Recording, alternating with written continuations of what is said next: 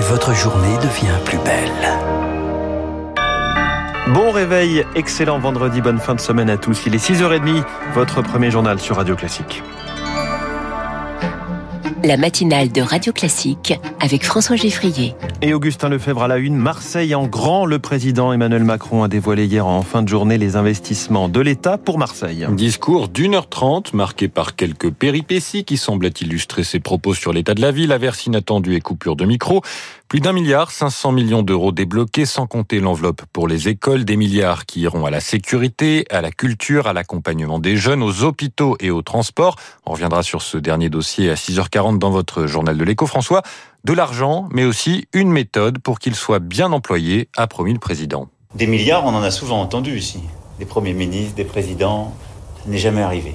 En tout cas, ça n'a pas changé les choses. Et donc, j'en ai tiré la conviction qu'il fallait ni faire un chèque, ni faire un plan. Mais nous devons collectivement réussir ce pari, mais en tirant les leçons de ce qui a échoué.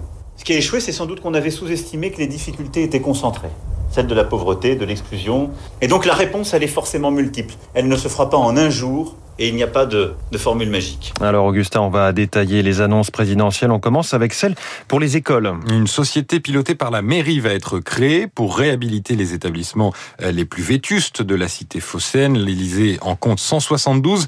Mais au-delà des problèmes de cadre, le président veut également expérimenter de nouvelles politiques éducatives dans une cinquantaine d'écoles de quartiers populaires. Victoire Fort. Dans ces 50 établissements, les directeurs pourront d'abord choisir leurs équipes. La raison invoquée, la motivation, dit Emmanuel Macron. Car à Marseille, vous avez trop d'absentéisme et de grèves perlées. On doit permettre à nos enseignants de choisir ces quartiers et les projets pédagogiques qui vont avec, soutient-il. Des équipes choisies par les directeurs et le champ libre pour inventer l'école du futur et modifier les rythmes scolaires comme les méthodes pédagogiques. Emmanuel Macron évoque aussi un accompagnement spécifique pour les élèves du CM1 à la 5e pour faciliter l'entrée au collège et il souhaite tester des microstructures avec la création de 10 micro-collèges et 10 micro-lycées dans des quartiers difficiles, manière de lutter contre le décrochage. Ces initiatives doivent débuter dès la rentrée prochaine et pourraient concerner d'autres écoles du pays dans d'autres quartiers sensibles si les résultats sont concluants. Parmi ces mesures, le fait que les directeurs puissent choisir leurs enseignants suscite beaucoup de réactions indignées chez les syndicats.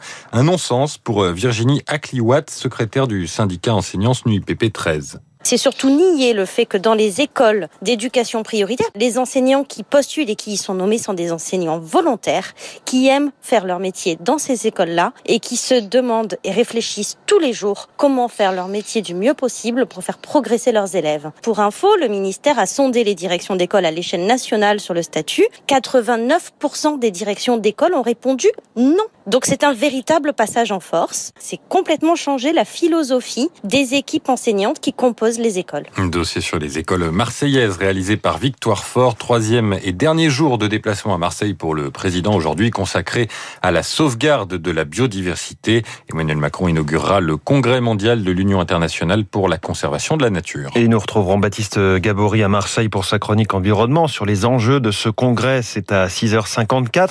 Augustin, au-delà de la situation des écoles à Marseille, mais c'était la rentrée scolaire hier. Une rentrée un peu particulière avec masque et aération et pour certains enfants handicapés, une rentrée sans AESH accompagnant des élèves en situation de handicap. L'UNAPI, principale fédération d'associations de personnes handicapées, a lancé le mot-clé J'ai pas école sur les réseaux sociaux pour dénoncer cette situation. La secrétaire d'État chargée du dossier, Sophie Cluzel, répond que le nombre d'AESH ne cesse d'augmenter. Plus de 4000 cette année pour un total de 125 000 au milieu des familles désemparées. Juliette Pietraszewski. Pour sa rentrée, Noan, 4 ans, handicapé moteur, doit partager un accompagnant d'élèves en situation de handicap avec un autre enfant, une situation que sa mère, Laetitia Marin, a bien du mal à accepter. J'ai une notification qui dit Noan a droit à une personne qui peut l'accompagner du lundi au vendredi de 9h à 16h30. Pourquoi c'est pas mis en place? Je veux juste que mon fils il aille à l'école parce que mon fils il a un problème moteur, il a du mal à marcher, mais après sa place elle est à l'école comme tous les enfants de 4 ans. Finalement, Noan aura le droit à un accompagnant dans le courant de la semaine prochaine pour lui tout seul. Plusieurs facteurs peuvent expliquer ce genre de situation. Difficultés et retard de recrutement, d'AESH, d'accompagnants d'élèves en situation de handicap, mais aussi un problème d'aide adapté à chaque enfant. Sonia Aeinou, vice-présidente de l'UNAPI. Vous avez des enfants qui ont besoin d'une autre adaptation, mais qui n'est pas disponible. On leur attribue une AESH. Par contre, vous avez d'autres enfants qui attendent leur AESH et qui ne l'ont pas. Ce n'est pas le nombre d'AESH qui va régler tant que l'évaluation sur le terrain des besoins n'est pas en adéquation avec le nombre d'enfants réels qui ont ce besoin-là. Selon le gouvernement, 12 000 enfants en situation de handicap rencontrent chaque année des difficultés de prise en charge à l'école.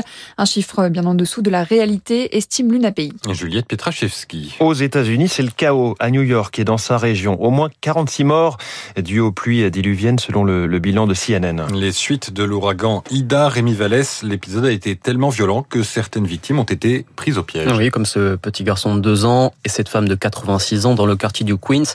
Ils se sont retrouvés coincés dans leur logement en sous-sol avec des eaux qui sont montées d'un mètre en seulement quelques minutes. Des victimes prises au piège de la sorte. New York en déplore au moins 8 quand d'autres sont mortes noyées dans leur voiture, surprises par les torrents qui se sont déversés dans les rues de la mégapole. Pour se faire une idée, en l'espace de 12 heures, il est tombé plus de 18 cm d'eau sur Central Park. Ça représente environ 3 mois de pluie à Paris. Alors que les New Yorkais ont toujours les pieds dans l'eau. Aujourd'hui encore, les écoles devraient rester fermées, les transports publics interrompus. Pour les autorités locales, ce désastre doit faire office de sérieux rappel. Avec le dérèglement climatique, nous devons partir du principe que les choses vont s'empirer, anticipe le maire de New York, Bill de Blasio. Merci. Rémi Vallès, en Afghanistan, en Afghanistan, les talibans doivent dévoiler aujourd'hui euh, le nouveau gouvernement du pays. La communauté internationale attend qu'il inclut euh, les différentes sensibilités euh, politiques d'Afghanistan.